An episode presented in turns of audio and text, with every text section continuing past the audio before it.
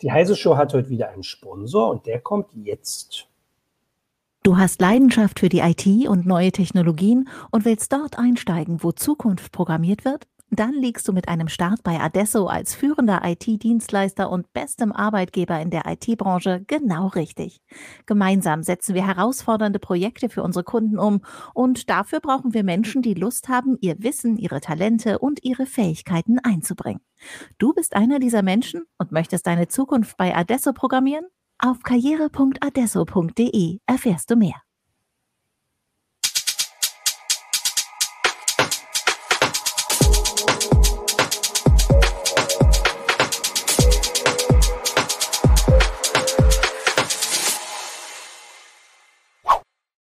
Hallo, willkommen zur Heise Show. Mein Name ist Martin Holland aus dem Newsroom von Heise Online und ich habe heute wieder mit mir hier Christina Beer, auch aus dem Newsroom von Heise Online. Hallo Christina.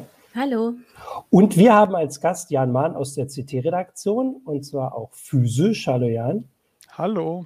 Und wir möchten die Woche sprechen über eine Geschichte, die, ähm, ich sag mal, das Investigativteam so seit ähm, äh, das Investigativteam der CT ähm, seit Monaten beschäftigt. Ich kann das ja auch ein bisschen aus Erfahrung sagen. Ich äh, kriege das ja so ein bisschen mit, was ihr äh, da immer für Hinweise bekommt und wie ihr dann äh, guckt, ob da Geschichten dahinter sind. Und seit ich würde mal sagen, Anfang des Jahres oder vielleicht ein bisschen später, kriegt ihr irgendwie andauernd diese Hinweise, so von wegen, ich kann mich jetzt testen lassen hier vorne beim Bäcker oder was auch immer. Irgendwo gibt es eine Teststation.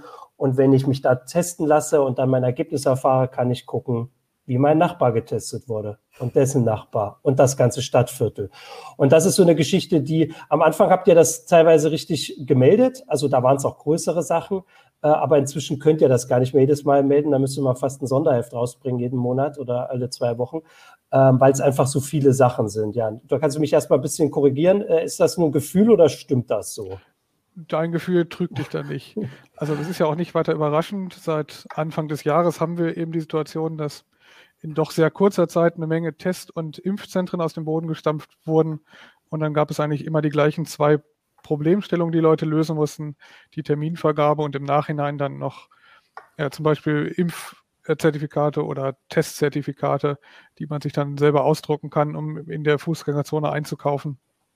Ähm, solche Software wurde eben seit Januar beginnend eigentlich in ganz Deutschland gebaut und wie das halt immer so ist, wurde das selbe Problem mindestens mehrere tausend Mal gelöst von unterschiedlichen Leuten mit unterschiedlicher Erfahrung scheinbar auch in dem Bereich. Ja, und das ist ja anders als, weiß ich nicht, andere kleine Softwareangebote, sage ich mal, die nur für, ähm, weiß ich nicht, temporär oder regional begrenzte Dienste sind, geht es ja hier um wirklich sehr sensible Daten. Also du hast gesagt, es geht einmal um die, die Impfung, also ob man sich jetzt gegen Corona äh, impfen lässt, wann und äh, vielleicht auch noch andere Daten, die man dazu angeben muss.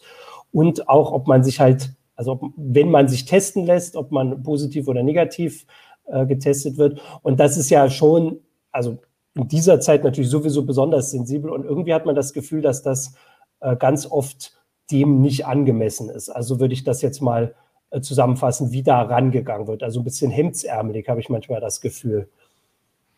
Ja, es ist eine Kombination aus hemdsärmeligem Herangehen, aus Zeitdruck, also Zeitdruck spielt definitiv bei den Problemen, die wir so gesehen haben, eine Rolle. Das Ganze musste vergleichsweise schnell gehen. Man könnte jetzt argumentieren, vielleicht war einiges davon auch schon einen Monat oder zwei Monate vorher absehbar, aber es ist für so eine Softwareentwicklung dann oft immer noch sehr kurzfristig. Und dann von Januar bis heute, gerade so im März, April, war, glaube ich, die Hochphase dieser neuen Software, die auf den Markt kam. Und einige hatten sicherlich Entwicklungszeit von einem entspannten oder sehr stressigen langen Wochenende, aber nicht sonderlich länger das sieht man der Software dann einfach in Details dann auch an. Ja, ähm, so, ich musste jetzt mal kurz hier. Ja, es geht ja auch nicht nur darum, ähm, dass abgerufen werden kann, ob du negativ oder positiv getestet wurdest, sondern du kannst ja immer auch die ganzen Adressen und Geburtsdaten der Leute einsehen, weil du das ja immer nachverfolgbar machen musst. Genau, also wenn wir mal vorne anfangen mit den, mit den Testsystemen, ähm, da kann man zunächst mal sagen, viele haben einfach unnötig viele Daten erhoben. Wenn ich mir überlege, dass ich über meinen Hausarzt, über meine Apotheke nur einen Termin buchen möchte für einen Test, dann sind eine Menge Daten eigentlich völlig unnötig erhoben. Und je weniger Daten ich erhebe, desto weniger können beim Datenleck auch in die Öffentlichkeit geraten. Das haben einige nicht berücksichtigt und von Geburtsdatum bis Vorerkrankung viel zu viel einfach erhoben, was ich zum Beispiel für eine Terminvergabe überhaupt nicht brauche. Wurden ähm, nicht auch Ausweisnummern teilweise erhoben? Genau, also, also Personalausweis? Angefangen, angefangen hat die Geschichte eigentlich damit, dass wir den Anbieter, der ganz am Anfang des Jahres war das, da wurde angekündigt, dass jetzt bei ID die ersten Schnelltests an die Kasse kommen. Das waren so Fünferpackungen. Das war nicht der erste Fall, den wir äh, beobachtet haben, über den wir auch größer berichtet haben. Da ähm, hat der Anbieter, der eigentlich sehr gut darin ist, scheinbar so Tests herzustellen, das machen die beruflich, hat gesagt, wir brauchen auch noch eine Online-Funktion. Und da war das mit dieser ganzen Bürger-Selbsttest-Infrastruktur noch gar nicht gegeben. Und die haben gedacht, wir machen jetzt selber eine Software dafür. Und die war einfach massiv hemdsärmlich zusammengestolpert, die Software. Da hat jemand jemanden gefragt, der PHP kann und hat eine Seite zusammengebaut. Und da hat man eben Ausweisnummern und äh, Namen eingegeben. Und der Fehler, der da eingebaut war, war, dass man über den QR-Code kam man auf eine Seite und da oben in der URL, die man dann geöffnet hat, und das ist eigentlich einer der häufigsten Fehler, den wir immer wieder sehen, war ein Integer-Wert und der wurde mit jedem nächsten Nutzer hochgezählt. Und dann ist es nicht sonderlich schwierig, benachbarte Fälle zu finden und hoch oder runter zu zählen und dann am Stück 1000, 10.000, 100.000 Fälle hintereinander abzurufen, je nachdem, wie viele Leute ähm, sich, also den Dienst nutzen, ja. Genau. Also alle, die den Dienst, das ist das, das weitere Problem. Viele haben noch nicht davon gehört, dass man Daten auch wieder löschen kann und sich damit eine Menge Ärger zu ersparen. Das ist eigentlich der erste Tipp. Wenn ich so eine Impfterminvergabe-Software baue oder eine Testterminvergabe-Software, dann ist die Information, wann der Termin ist und die ganzen Daten, die da dranhängen, eigentlich erledigt, wenn der Fall abgeschlossen, wenn der Test durchgeführt wurde. Und nur eine Minute später kann der Datensatz eigentlich in die Mülltonne. Und wenn man dann Daten einfach noch über zwei Monate später findet, dann ist da einfach ein Denkfehler drin und man merkt einfach, dass der, der sich das ausgedacht hat, auch ja. nicht mit seinem Datenschutzbeauftragten gesprochen hat, mit einem Rechtsanwalt, der hätte ihm gesagt, löscht die Daten, sobald es möglich ist. Ähm, wir können ja auch mal äh, Richtung der Zuschauer und Zuschauerinnen sagen, dass äh, die Sachen, die wir jetzt beschreiben, äh, also du hast es gerade gesagt, vor allem mit dieser URL, das ist so ein, was, was ihr auch irgendwie gleich als erstes anguckt, wenn ihr sowas bekommt, weil das irgendwie einfach so oft passiert, dass man oben quasi coronatest.de ähm, und dann äh, Nummer 10.544 sieht und dann guckt ihr gleich, was mit den 10.000 Nummern davor ist, ähm, dass die Zuschauer und Zuschauerinnen, die auch ähnliche Erfahrungen machen, sowas ja auch mal angucken können, weil auch wenn wir viele Hinweise kriegen, gehen wir sicher davon aus, dass wir das nicht alles, also dass nicht alles, was irgendwo schiefgelaufen ist, bei uns auch irgendwie gelandet ist. Äh, das ist zu befürchten. Und das zeigt ja auch, wie äh, fahrlässig mit unseren oder in dem Fall den äh, Zuschauerdaten umgegangen wird. Also das wäre so ein, so ein erstes Ding, was ja eigentlich immer irgendwie anguckt mit dieser OL. Und das, man hat auch das Gefühl, dass sich das nicht so rumspricht. Also es gibt immer noch diese, äh, diese Fälle, wo ihr das also seht, ne? also wo das genau, genauso also die, passiert die Geschichte mit den URLs, die man hoch und runter zählen kann, die beobachten wir jetzt schon seit mehreren Jahren immer wieder. Es gibt die wahrscheinlich schon seit 30 Jahren. Ähm, vielleicht ist jetzt einfach auch mehr Interesse dafür. Nicht nur bei Impfvergabesoftware, sondern bei vieler Software, die einfach schnell auf den Markt geworfen wurde, gibt es das. Das gab es schon bei Ticketshops von der Elbphilharmonie vor Jahren, als die Elfi geöffnet hat. Da gab es genau den gleichen Fall. Da konnte man die benachbarten Tickets äh, abrufen, indem man Zahlen runtergezählt hat. Und das ist einfach ein Fehler, da muss ich nicht mal in die äh, Browser-Entwickler-Tools äh, des Browsers klicken, um weitere Fehler zu suchen. Den Fehler sieht man, wenn man ein bisschen geschult ist und man klickt den Prozess einmal durch, dann sieht man am Ende, hat man so einen Verdacht, wo der Fehler liegen könnte. Und diesen Verdacht, ja. diesen, diesen Fehler kann man noch ein bisschen abwandeln. Dadurch wird er nicht sonderlich viel klüger. Was wir auch einmal gesehen haben, da hatte jemand ein bisschen zumindest nachgedacht oder es ist zumindest gedacht und hatte in dem Zertifikat eine Nummer eingebaut. Das war dann deine ID, die stand da auch im Klartext, aber oben in der URL war ein hexadezimaler String, 32 äh, Zeichen lang. Und da ist es dann einfach einfach mal den MD5-Generator auszuprobieren. MD5 ist ein Hashing-Algorithmus und die ID, die unten steht, in den MD5-Algorithmus zu werfen und dann zu sehen, auch das ist berechenbar. Ähm, es wurden nämlich einfach nur immer Hash-Werte von einer hochzählbaren Zahl genommen. Also auch mit solchen Experimenten sollte man als Entwickler einfach die Finger von lassen. Ähm, man muss einfach, und das haben einfach viele Entwickler, glaube ich, unterschätzt, gerade bei diesen Corona-Schnelltest-Geschichten ist gerade so viel öffentliches Interesse da. Und unter den Nutzern sind nicht nur 90-Jährige, unter den Benutzern sind auch IT-Affine, die äh, sich das, die Software genauer angucken werden und die werden solche Fehler finden, weil sie vielleicht äh, Langeweile haben, weil sie den Fehler suchen wollen. Oder, und das ist gerade bei Impfung so, weil sie sich natürlich auch Automatismen basteln wollen, um schneller an den Termin zu kommen. Also da ist gerade wahnsinnig viel Interesse dabei, ähm, um eben zu gucken, wie diese Softwaren funktionieren. Und deshalb werden ganz offensichtliche Fehler auch früher oder später gefunden.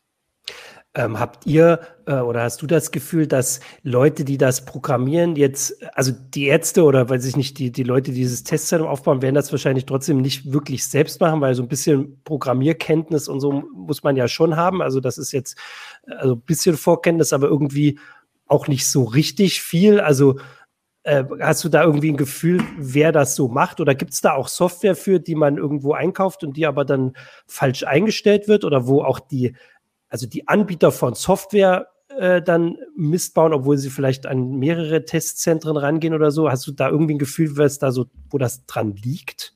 Also es gibt keine, oder mir ist keine Software bekannt, die man als Arzt, Ärzte sind eigentlich ja. die, die, Hauptzielgruppe aktuell, die man als Arzt runterlädt und dann selber betreibt. Das ist eigentlich immer, sind immer Software-as-a-Service-Modelle oder mhm. Auftragsentwicklung.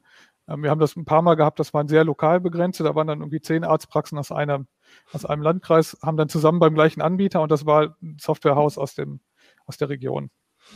Er hat das dann als Auftragsarbeit programmiert. Und die fangen immer alle von Null an. Und das ist mhm. dann oft das Problem. Also die Besseren fangen mit irgendeinem Framework an in ihrer Programmiersprache ihres Vertrauens und arbeiten zumindest schon mal mit den Möglichkeiten, die so ein Framework bietet. Und die Schlechteren, die fangen einfach mit einem weißen Blatt an, ähm, öffnen die PHP-Tag und fangen an, was zu programmieren. Wie das dann im Hintergrund aussieht, wollen wir, glaube ich, gar nicht so genau wissen. Ähm, da reicht es eigentlich schon der Blick von außen dann. Ja. Und also es, ist, es gibt nicht falsch konfigurierte Software in dem Sinne, es ist einfach, es sind Maßanfertigungssoftware und man muss auch ganz ehrlich sein, diese Software wird wahrscheinlich auch in einem halben Jahr keiner mehr brauchen und dann wird die auch restlos entsorgt. Ja, stimmt. Das ist tatsächlich hier so ein bisschen Sonderfall an dieser Geschichte, der jetzt so richtig diesen Peak natürlich erlebt, weil es einfach überall gebraucht wird, diese Testzentren und die Impfvergabe, aber in ein paar Monaten dann schon nicht mehr so, ähm, so wichtig sein. Also ich meine, wie groß das Interesse war, als bei Aldi diese, äh, diese Testdinger gab. Jetzt gibt es sie überall und in drei Monaten wird man sich nicht mehr dran erinnern. Hoffentlich, vielleicht, wie auch immer. Ähm, da, gut, das können wir nicht. Also ich habe jetzt hier, äh, wollte doch mal, also die, ich würde auch tatsächlich gern von den Zuschauern und Zuschauern hören, ob sie denn sowas auch erlebt haben. Da würde ich äh, versuchen, wir auch reinzugucken. Ähm, was gibt's denn noch für Sachen, die ihr so seht? Also du hast jetzt das mit OL gesagt, du hast gesagt, es gibt Sachen, das nicht äh, also nicht gelöscht wird, dass man einfach auch alle möglichen Daten noch findet, die offensichtlich nicht mehr gebraucht werden. Ähm, Gibt es noch irgendwas, wo du sagst, das sticht irgendwie heraus, dass das immer wieder passiert oder wird es dann zu ja, wir hatten, wir hatten einen besonders, einen besonders dummen Fall oder besonders lehrreichen Fall vielleicht ja. auch für Softwareentwickler, was ich gesagt habe, die, die Nutzer werden irgendwann darauf kommen und sich das genauer angucken. Und was man als Nutzer so macht, man klickt auf so einer Webseite, auf der man dann gerade seine Daten eingeben möchte, mit auf die rechte Maustaste drückt auf Untersuchen und dann öffnen sich die Entwicklertools. Das ist für Webentwickler der übliche Weg, um zu gucken, was in so einer Webseite vorgeht. Und da kann ich dann ja. schauen, welche HTTP-Request mein Browser gemacht hat und äh, kann dann analysieren, welche Daten hin und her geschickt wurden. Und dabei finde ich dann eine Menge Fehler. Was wir bei einem gefunden haben, und das war, glaube ich, wirklich der mit dem Abstand dümmste Idee noch eigentlich vor URLs, da wurde, wurden einfach ähm, sämtliche Testergebnisse oder sämtliche Nutzernamen am Stück als JSON-Blob runtergeladen und dann clientseitig gefiltert. Also es wurden einfach alle Daten jetzt runtergeladen und dann geguckt, welches ist meine ID und das ist einfach, das kann man mal machen, wenn man einen Prototypen baut, der intern mal ausprobiert wird, aber das darf auf keinen Fall ins Internet in dem Zustand. Ähm, das ist einfach was, der, die 90-jährige Nutzerin wird das nie bemerken, dass einfach sämtliche Daten runtergeladen werden, mehrere Megabyte am Stück. Ähm, das darf nicht passieren und es gibt auch eigentlich nichts, um das schön zu reden, dass das passiert. Mhm. Da ist ja. einfach, da muss auch in die solchen Unternehmen, die sowas dann bauen oder im, im Auftrag bauen und sagen, ja, ja, wir können das, da fehlt es dann auch an, an einfach nur einer zweiten Person, die nochmal drauf guckt. Man, man, muss da kein Genie sein, man braucht einfach nochmal einen Kollegen, der drauf guckt und sagt, kannst du nochmal schauen, ob du was Dummes findest, weil die Dinge, die wir gefunden haben, das war kein Hacking. Wir haben nicht mhm. die, ähm, haben keine Exploits in der Server-Software gesucht und geguckt, ob man da angreifen kann. Das wäre auch illegal. Wir haben Dinge gesehen, die man von außen auf dem Server, also als normaler Nutzer sehen könnte. Ja. Ich bin ja sehr erstaunt, äh, dass ihr diese Fehler immer wieder gesehen habt, obwohl du, wie du sagst, ähm, so viele Einzelproduktionen waren und nicht jemand ähm, oder man sich nicht an Baukästen bedient hat. In der Form, unser Zuschauer äh, Stefan Bauer schreibt dazu auch, irgendwie hat das was von Rad neu erfinden. Man fragt sich doch, wenn alle wissen, wie ein Rad aussieht, wieso sind so viele nicht in der Lage, es nachzubauen? Äh, ja. Also da werden ja grundsätzliche Sachen nicht verstanden. Und ich bin auch etwas überrascht, dass ihr so optimistisch seid, dass man diese Software, diese schlechte Software zum Teil, ähm, nicht mehr brauchen wird, vielleicht in diesem Winter. Ja, ob man, ob man es in diesem Winter nochmal braucht, wissen wir nicht. Also auf alle Fälle wird es keine Software hm. sein, die jetzt über zehn Jahre reifen kann. Hoffen, hoffen wir ja. zumindest alle. Äh, wir hoffen, dass das Thema Impftermine und Testtermine irgendwann uninteressanter wird für alle. Ähm, genau, das, ja das wäre die Hoffnung, aber da merkt man auch, dass man mit Open Source und Zusammenarbeit und wir, also diese, dieses Problem ist ja, dass es 100.000 Insellösungen gebaut wurden. Es gab auf der einen Seite die Impfportale der Länder, also die Bundesländer haben für ihre Impfzentren, für die staatlichen Impfzentren eigene Software aufgebaut. Da haben wir keine ganz großen Bugs drin gefunden. Da gab es auch mal immer Kleinigkeiten und dann sind mal SMS irgendwie nicht angekommen oder falsch, kleinere Dinge. Aber die Probleme, die wir jetzt hier besprechen, sind die dezentralen Lösungen und man kann so eine Arztpraxis das auch nicht verübeln, dass sie so eine Software einsetzen, weil die haben die Möglichkeit nicht, das zu prüfen. Und es gibt keiner, der ihnen eine gute Infrastruktur bietet. Und wahrscheinlich, das kann man nur mutmaßen, ist es dann so, wenn so ein Arzt jetzt davor steht und sagt, ich habe krieg Impfstoff und ich möchte die Termine irgendwie fair vergeben, dann wird er sich wahrscheinlich an das Systemhaus wenden, was ihm auch seine Rechner verkauft hat und den Router und ja. das WLAN installiert und so. Und dann sagen wahrscheinlich viele Systemhäuser, okay, das, den Auftrag nehmen wir an, obwohl sie einfach nicht die Erfahrung im Bereich Softwareentwicklung und dann auch noch Softwareentwicklung mit medizinischen, also Gesundheitsdaten haben. Das ist einfach was, das muss man sich schon trauen. Ja, ähm, also natürlich kommen jetzt hier die Hinweise, äh, die äh, hat Christina ja auch gerade angesprochen. Also klar mhm. ist das vielleicht ein bisschen äh, optimistisch, aber es, äh, also du hast recht, im Winter wird es uns wahrscheinlich vielleicht wirklich noch beschäftigen. Ähm, es gab hier auch noch den Hinweis, das war auch eine Sache, wieder die Idee hatte, ähm, Michael vorhin auch schon eingeblendet hat, gesagt, dass er in äh, Mecklenburg-Vorpommern sich angemeldet hat, einen Impftermin bekommen hat, das flott äh, gegangen ist. Das war wahrscheinlich auch so ein, äh, also diese großen Impfzentren, das ist nicht das, wo ihr das jetzt gefunden habt. Das hast du gerade beschrieben. Hier geht es jetzt mehr um diese, äh, diese kleinen regionalen Sachen. Äh, und natürlich kann man nachvollziehen, dass die Ärzte selbst werden das trotzdem nicht sehen. Ich wundere mich halt, weil man schon, also ich meine, wir haben auf Pfizer Online berichten wir darüber, die CT äh, berichtet größer darüber, wenn es größere Fälle gibt oder halt jetzt, wie ihr den Artikel habt, halt diese, diese Sammelgeschichte. Leute, die sich hinsetzen für so ein Systemhaus und ähm, diese äh, Angebote für ein paar Arztpraxen in der Umgebung programmieren, die sollten das schon im Blick haben. Also das, was du mhm. jetzt gerade sagst, die kann man da jetzt nicht entlassen. Also dass der Arzt nicht sieht, dass irgendwie megabyteweise alle Daten immer runtergeladen werden bei jedem Nutzer, das finde ich jetzt nicht äh, kritikwürdig. Ähm, der hat anderes oder die hat anderes zu tun. Äh, aber da, das ist irgendwie so ein bisschen die Schwierigkeit. Ich meine, das Problem ist halt, du, du hast ja an einigen Stellen brauchst du immer einen Test, um überhaupt äh, teilhaben zu können. Ne? Also du wurdest jetzt ja als Bürgerin oder Bürger dazu gezwungen, Tests zu machen, wenn du auch nur deinem Job nachgehen wolltest und wurdest aber teilweise in so unsichere Systeme geschickt. Und eigentlich sind ja sonst Gesundheitsdaten sehr stark geschützt. Ne? Also jetzt hatte hier unser Zuschauer Michael Wolf über YouTube auch geschrieben, das wäre doch etwas für die Ärztekammern eventuell in Zusammenarbeit mit, äh, in Zusammenarbeit mit dem BSI. Also man fragt sich schon, ähm, wie man auf dieser Ebene das alles so stark privatisieren und vereinfachen konnte oder nicht regulieren, dass Menschen wirklich ähm, ihre Gesundheitsdaten oder auch ihre persönlichen Daten ähm, ja, in so unsichere Hände geben. Das ist ja, ja sonst nicht der Fall und auch nicht genau, erlaubt da ich, eigentlich. Da würde ich auch sagen, erlaubt ist das am Ende natürlich ja. nicht. Oder sobald die Daten abfließen, haben die Beteiligten ein Problem und zwar irgendwie alle Beteiligten. Ähm, das ist, das ist klar die Ärzte möchte ich da auch in Schutz nehmen und sagen, die mhm. Ärzte haben gerade wirklich anderes zu tun. Äh, sie wurden da und sie werden da einfach seit Jahren auch alleine gelassen. Wir haben ja gerade auf der anderen Seite diese ganzen Bereich Gematik und äh, wie heißt das, Gematik-Infrastruktur. Das wirkt aber alles nicht so und sehen wir ja gerade, als würde diese Gematik-Infrastruktur die Probleme lösen, die die Ärzte gerade wirklich haben. Also da wird ein, ein Paralleluniversum geschaffen mit Infrastruktur und Hardware. Das basiert ja alles auf, auf der Sicherheit von Hardwaregeräten, die alle paar Jahre ausgetauscht werden, was, glaube ich, vorwiegend auch den Hardwareherstellern dient und den Erfindern dieser Gematik-Infrastruktur. Aber es löst ja zum Beispiel nicht die Aufgaben der Ärzte. Terminvergabe ist für Ärzte immer noch ein, oder ist für Ärzte auch nach Corona eine Herausforderung. Und vielleicht sind es jetzt auch viele gewohnt, ihre Termine beim Arzt online zu machen.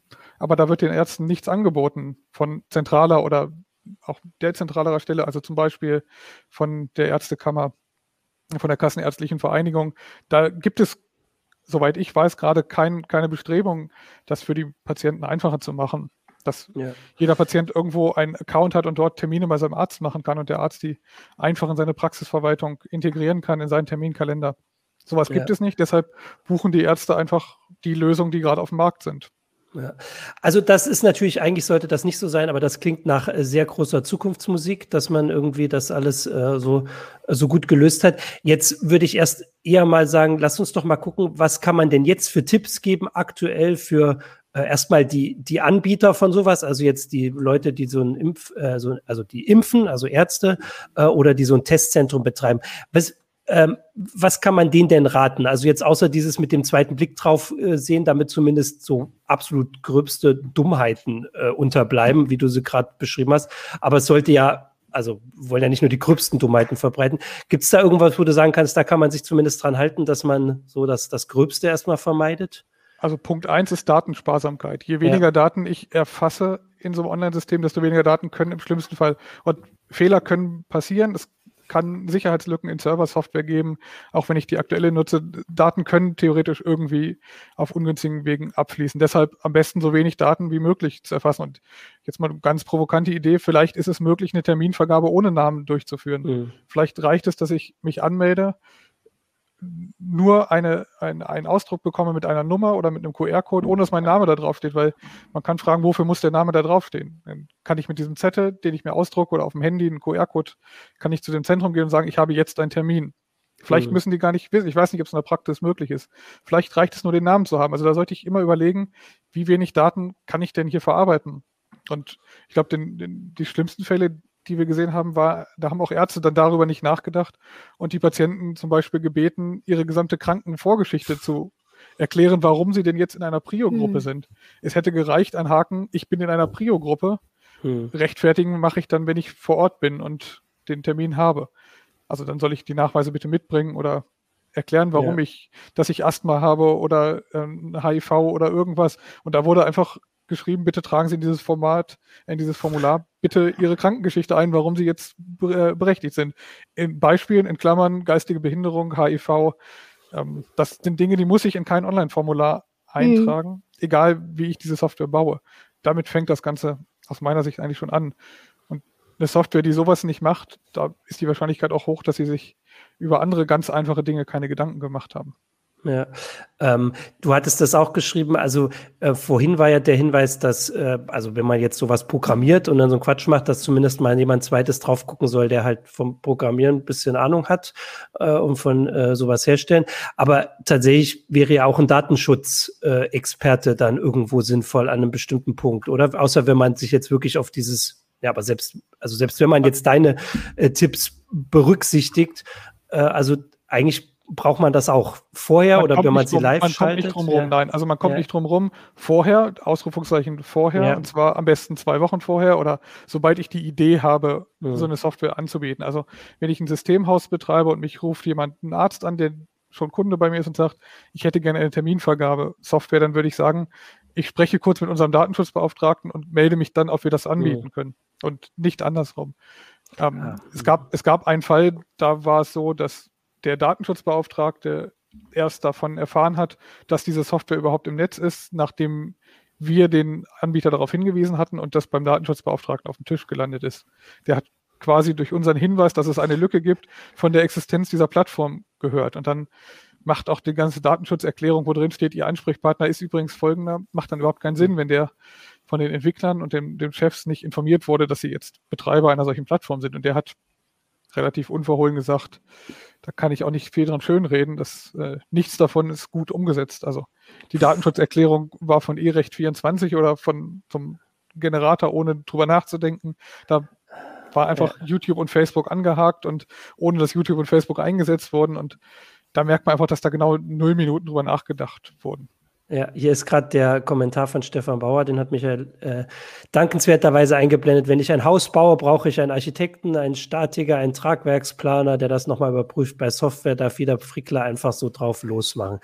Ähm, das ist so der, ähm, also das ist der Standard, aber natürlich darf es nicht. Du sagst es ja gerade. Du kannst ja vielleicht mal ein bisschen beschreiben, was, wenn ihr diese Hinweise bekommt ähm, bei der CT, auch wenn ihr jetzt dann oft jetzt entscheidet, okay, das rechtfertigt jetzt keinen eigenen Artikel mehr, weil es einfach genau der gleiche Quatsch ist wie den, den wir vor drei Wochen schon hatten. Äh, wie ihr so vorgeht, was ihr euch anguckt. Könnt ihr überhaupt auf alle Sachen drauf gucken oder müsst ihr manchmal sagen, äh, ja, das haben wir jetzt halt dauernd? Äh, oder also wie, wir, wie können, ja? Wir haben ja auch eine Rechtsabteilung, mit der sprechen wir auch ja. über das, was wir machen dürfen und machen können. Ähm, wir verlassen den Bereich des Legalen nicht. Also es gibt, was illegal ist, ist das Umgehen von Kennwortschützen mhm. äh, oder von, von, Zugriffsbeschränkungen. Und äh, wir betreiben kein Hacking, also wir versuchen nicht in einen Server einzudringen, der mit Kennwörtern geschützt ist. Das wäre illegal. Ähm, das tun wir nicht. Ob, ob Admin, Admin oder Admin-Test ein Kennwort ist oder eigentlich nicht als Kennwort durchgeht, das können Juristen, aber solche äh, Entscheidungen treffen wir da nicht. Wir versuchen oder wir umgehen keine Kennwörter. So ganz eindeutig. Wir schauen uns die Dinge an, die man von außen sehen kann und kombinieren das das ist eigentlich das, was wir dann vielleicht besser können als der einzelne Nutzer, der nur eine Plattform kennt. Wir kombinieren dann Wissen, das wir von anderen Fällen gesammelt haben.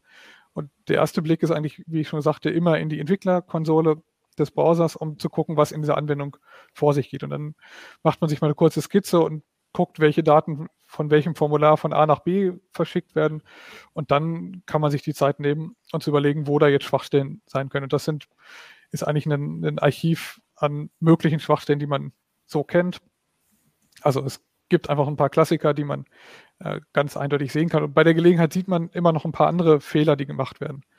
Ähm, was, was viele dann noch machen, ich verstehe bis heute nicht warum. Viele senden bei ihren Servern zum Beispiel noch die Versionsnummern mit. Also wenn sie PHP oder Nginx oder Apache drauf haben, dann senden die in den Header noch die Versionsnummern mit. Und dann sieht man relativ schnell, wenn da alte Versionen am Start sind. Das sind einfach Dinge, die muss ich nicht machen. Damit mache ich es dann wirklich Hackern, die dann gezielt darauf losgehen, viel zu einfach, weil für alte Versionen gibt es dann oft äh, bekannte Exploits, die könnte ich nutzen. Ähm, das ich, ich, möchte eigentlich, dass meine Anwendung so wenig wie möglich nach außen preisgibt, äh, Dinge, die sie nicht preisgeben darf.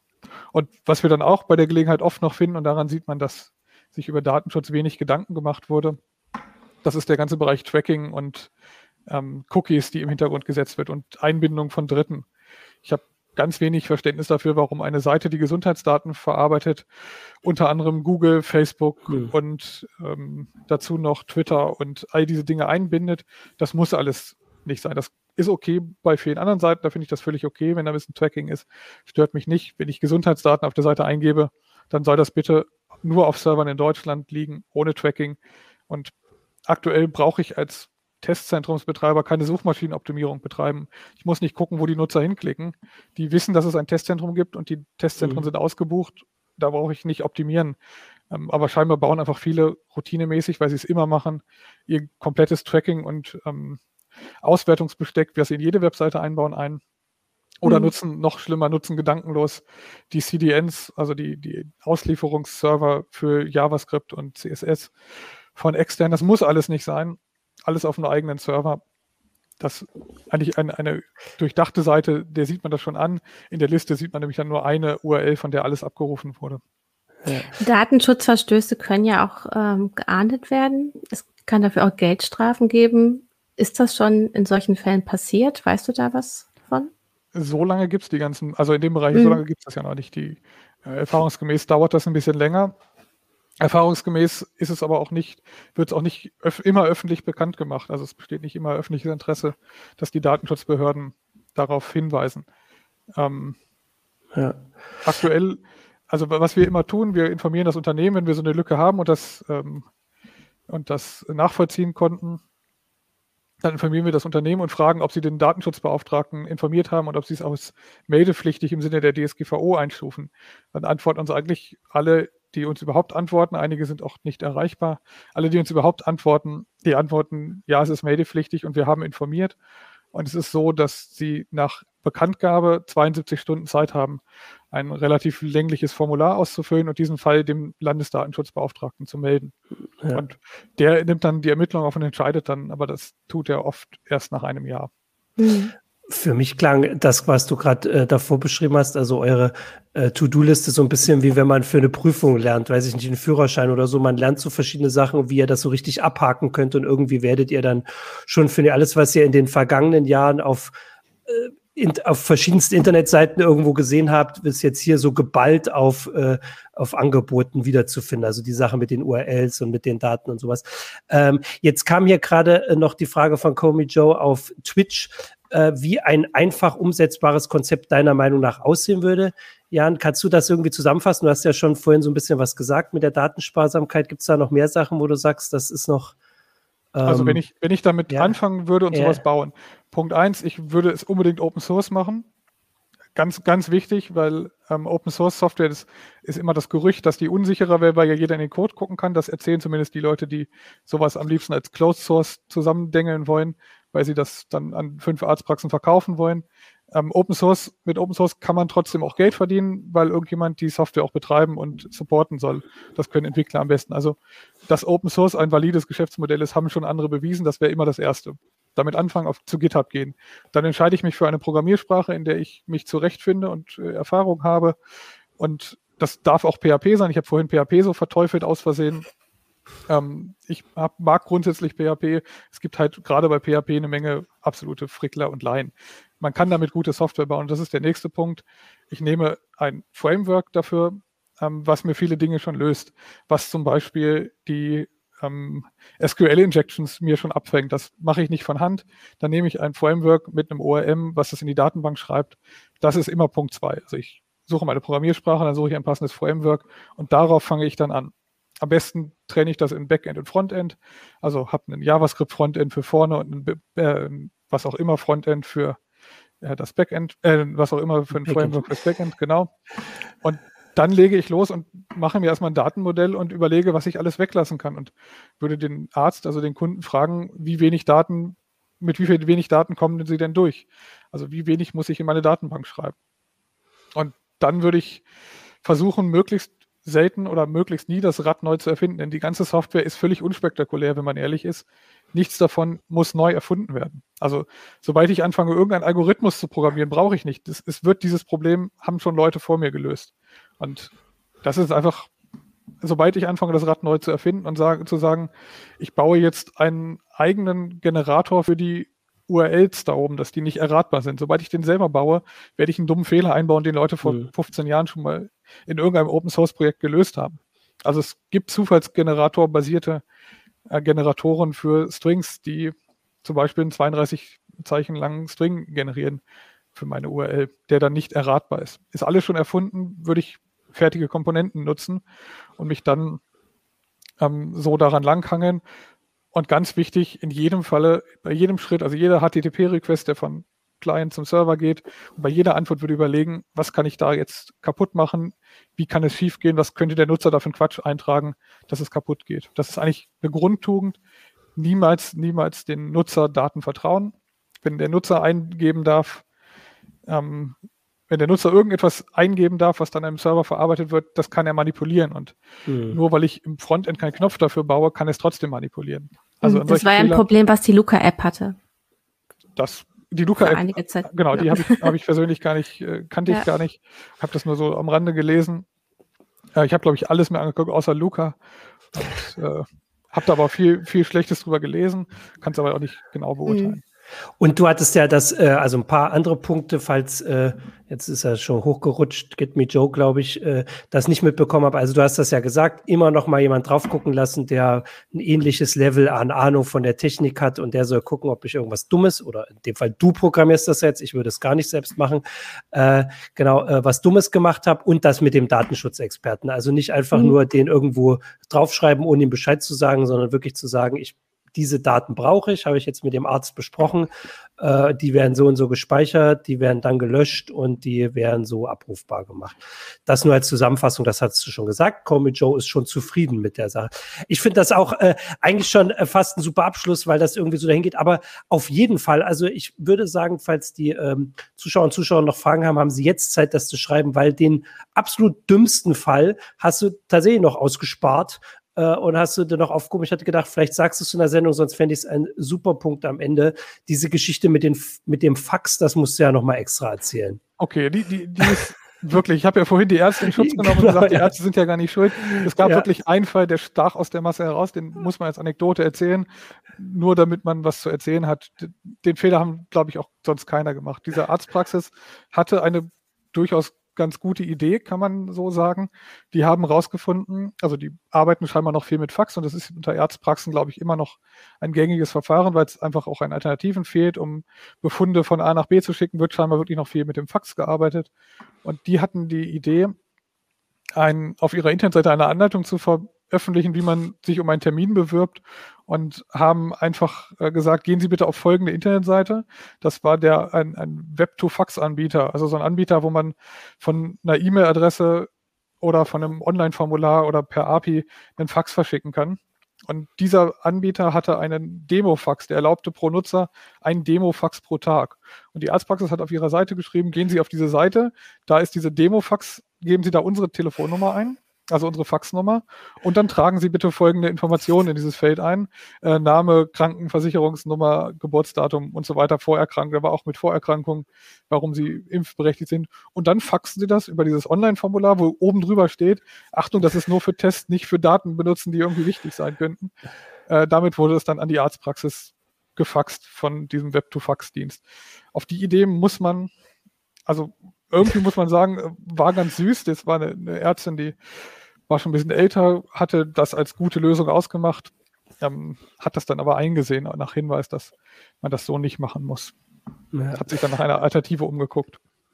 Okay, also du hast ja das äh, vorhin auch beschrieben. Also wenn ihr die Leute darauf hinweist, äh, was ihr ja immer macht, wenn ihr das ein bisschen überprüft habt, äh, dann kann man schon zusammenfassen, dass die meisten das einsehen, oder? Also dass ihr da nicht auf Leute trefft, die sagen, äh, nein, wir müssen das so machen, äh, gehen Sie weg, wer sind Sie überhaupt?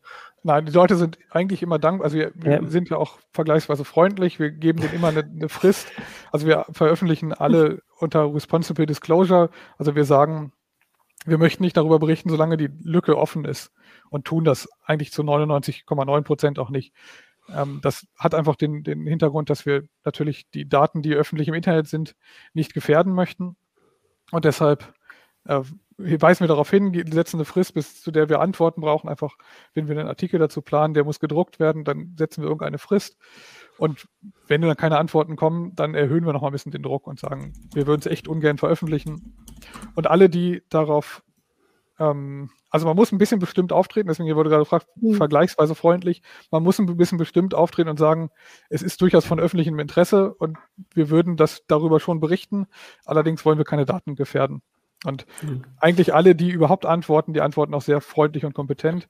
Es gibt so ein paar Ausnahmefälle, da erreicht man manchmal gar keinen. Also wir hatten einen Fall, der haben wir eigentlich niemanden erreicht, der sowohl unter dem der angegebene Datenschutzbeauftragte von einem externen Datenschutzunternehmen als auch der CEO, also der Chef, äh, waren alle nicht zu erreichen und die Postfächer existierten nicht. Ich hm. weiß nicht so ganz genau, ähm, weiß ja. nicht ganz, so ganz genau, wie die arbeiten. Hm. Also ob die überhaupt also existieren. Bei dieser Ärztin kann man wahrscheinlich davon ausgehen, die wollte wirklich eine kostenlose Lösung bereitstellen. Und die sagt, hier, da habt ihr einen Fax frei. Genau, also äh, so funktioniert Ob sie wirklich Geld sparen wollte, wahrscheinlich hat sie wirklich gedacht, das wäre eine nee, brauchbare Lösung. Genau, genau, genau. eben für, für ja. ihre Patientinnen, weil sie dachte, ja. das, so kann das für euch kostenlos und schnell funktionieren. Und sie, sie selber hatte wahrscheinlich auch, gar keinen Plan. Und ein Faxgerät haben die Patienten nicht, also war ihre hm. Idee, dann faxen die halt über dieses Online. Ja. Das ist ja, ist ja praktisch. Ja. Ähm, also hier kommt der Hinweis von Stefan Bauer. Natürlich ist der Vorteil, dass äh, man uns euch, uns CT, Heise Online, wie auch immer ihr euch meldet, wahrscheinlich als CT, äh, als Presse natürlich bekannt seid und dass wir eine Rechtsabteilung haben. Und natürlich, was du vorhin alles beschrieben hast, dass die Ahnung da ist, also wonach man gucken muss. Inzwischen die Erfahrung ist eine leidvolle Erfahrung, äh, dass ihr direkt schon wisst, wonach ihr gucken müsst. Und, aber was wir auch haben, und das wurde ja noch nicht erwähnt, sind natürlich die ganzen vielen Hinweise ähm, von den äh, Zuschauern und Zuschauerinnen oder in dem Fall ja oft Leser und Leserinnen. Ähm, darum bittet ihr natürlich sowieso auch, wir auch. Ich gucke direkt hier, also unter heise.de slash investigativ gibt's immer die Möglichkeit. Natürlich muss man, kann, kann man auch eine Mail schreiben. Das muss nicht immer so, also das ist für anonyme Hinweise, die gehen natürlich, aber manche Sachen muss man auch gar nicht anonym schreiben. Da kann man uns sowieso kontaktieren. Die E-Mail-Adressen stehen unter den Artikeln äh, online im Heft gibt's die Möglichkeit, genau. Also es gibt auf jeden Fall genug Möglichkeiten, uns und euch zu erreichen. Ähm, ja, und dann hast du eigentlich das. Genau, ja, dazu klar. wollte ich kurz, einen kurzen Hinweis zu den Natürlich. Hinweisen. Also erstmal ist es nicht verboten, solche Fehler zu finden. Das heißt, wer als, als Endnutzer bei seinem Arzt oder mhm. bei seinem Zentrum so einen Fehler findet, der darf sich trauen, den, die darauf hinzuweisen und zu sagen, hallo, ich habe das hier gerade gefunden. Da, da hat man nichts Illegales getan, wenn man keinen Kennwortschutz umgangen hat. Wenn man sich das nicht traut und nicht selbst mit denen in Kontakt treten will, dann heise.de slash investigativ, da gibt es ein Formular. Es gibt auch noch optional einen sicheren Briefkasten, den kann ich auch aus dem Tornetz erreichen. Das ist was für Leute, die sehr heikle Dinge haben. Also Whistleblowerinnen und genau, Whistleblower. Das sind, ja. sind Hinweise, wenn, wenn mein eigenes Unternehmen zum Beispiel Mist gebaut hat, dann kann ich über Tor mich hier verbinden, das per Secure Drop da ablegen. Da können wir nicht nachvollziehen, von wem das dann kam, muss auch keinen Namen ähm, hinterlassen, ja. selbstverständlich. Aber einfache Dinge können auch einfach per E-Mail abgeladen werden oder über dieses Formular, dann kommt das bei uns per E-Mail an. Ähm, oder, man, weil ich muss dich direkt unterbrechen, oder wie wieder schreibt, es geht tatsächlich auch ein Fax. Es gibt, glaube ich, auch ein Fax, ja. Wir haben eine Faxnummer, die steht im Impressum der CT. Da könnte man wahrscheinlich auch diesen kostenlosen Dienst äh, nehmen, aber es wäre natürlich besser, wenn man äh, das irgendwie anders nutzt. Ähm, Genau, ja, das muss Also wer, da was, wer da was findet und sich selber, wer sich da selber nicht rantraut und den Anbieter nicht kontaktieren möchte, der kann uns das einfach schicken. Wir erledigen das dann und äh, informieren die dann. Ob genau. immer ein Artikel draus wird, ist, glaube ich, nicht mehr aktuell, weil es einfach sich oft zu häufig geähnelt hat. Aber darauf hinweisen werden wir die Betreiber in jedem Fall. Mhm. Und wenn, gibt es zumindest eine heiße Show.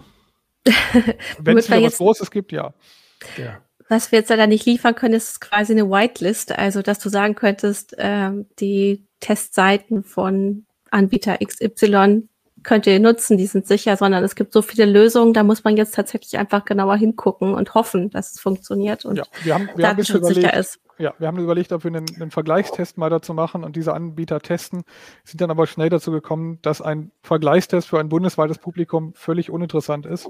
Ja. Äh, selbst für Arztpraxen, die vielleicht einen Vergleichstest suchen, da könnten wir natürlich die tausend Systemhäuser nicht ähm, überprüfen, die einzelne Lösungen gebaut haben. Und dann würden wir am Ende nur drei bis fünf große Anbieter testen. Ja. Und äh, vor allem ist es ja so, dass man sich sein Testzentrum ja, also in einer großen Stadt wie hier in Hannover hat man ein bisschen Auswahl, wo man hingeht. Das hat man nicht überall. Ähm, beim Impfen, beim Arzt ist es wahrscheinlich ähnlich. Deswegen machen wir das so. Äh, in der CT, das ist die aktuelle, ich gucke, das ist die 14, äh, gibt es den Artikel dazu nochmal. Ich gucke noch drauf, äh, finde ich ihn nochmal. Ähm, Natürlich nicht, wenn ich so, so doch Datenlecks bei Test- und Impfterminvergaben heißt, der ist auf Seite 126, gibt's in der aktuellen CT. Ähm, die Berichte darüber, wenn was berichtenswert ist, da ist die CT genau, ähm, gibt's auf äh, in der CT bei Heise Plus, auf Heise Online, wie auch immer. Ähm, und genau, für Hinweise sind wir dankbar. Wir haben jetzt aus, also die Postkutsche und die Brieftaube wäre ein bisschen beschwerlich, äh, die hier auch noch angeführt wurden. Aber wir äh, gucken uns das an. Die Kollegen gucken sich das an. Auch sonst sind wir für so investigative Hinweise. Es gibt ja durchaus auch noch andere Probleme in der Software- und IT-Welt immer dankbar. Die Werbung wollen wir auf jeden Fall noch machen.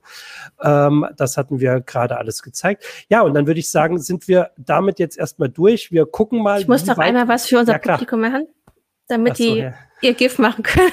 Ja, genau. Das, ähm, genau, wir, wir haben natürlich, also wir wissen nicht, wie sehr uns das Thema im Herbst noch beschäftigt. Vielleicht, also es ist tatsächlich natürlich davon auszugehen, dass uns Corona da noch beschäftigt, welche Variante auch immer. Die Hoffnung ist aber, dass wir mit dieser Sendung und mit dem CT-Artikel dazu beitragen, dass uns zumindest diese Datenschutzprobleme und diese Softwareprobleme vielleicht nicht mehr so beschäftigen.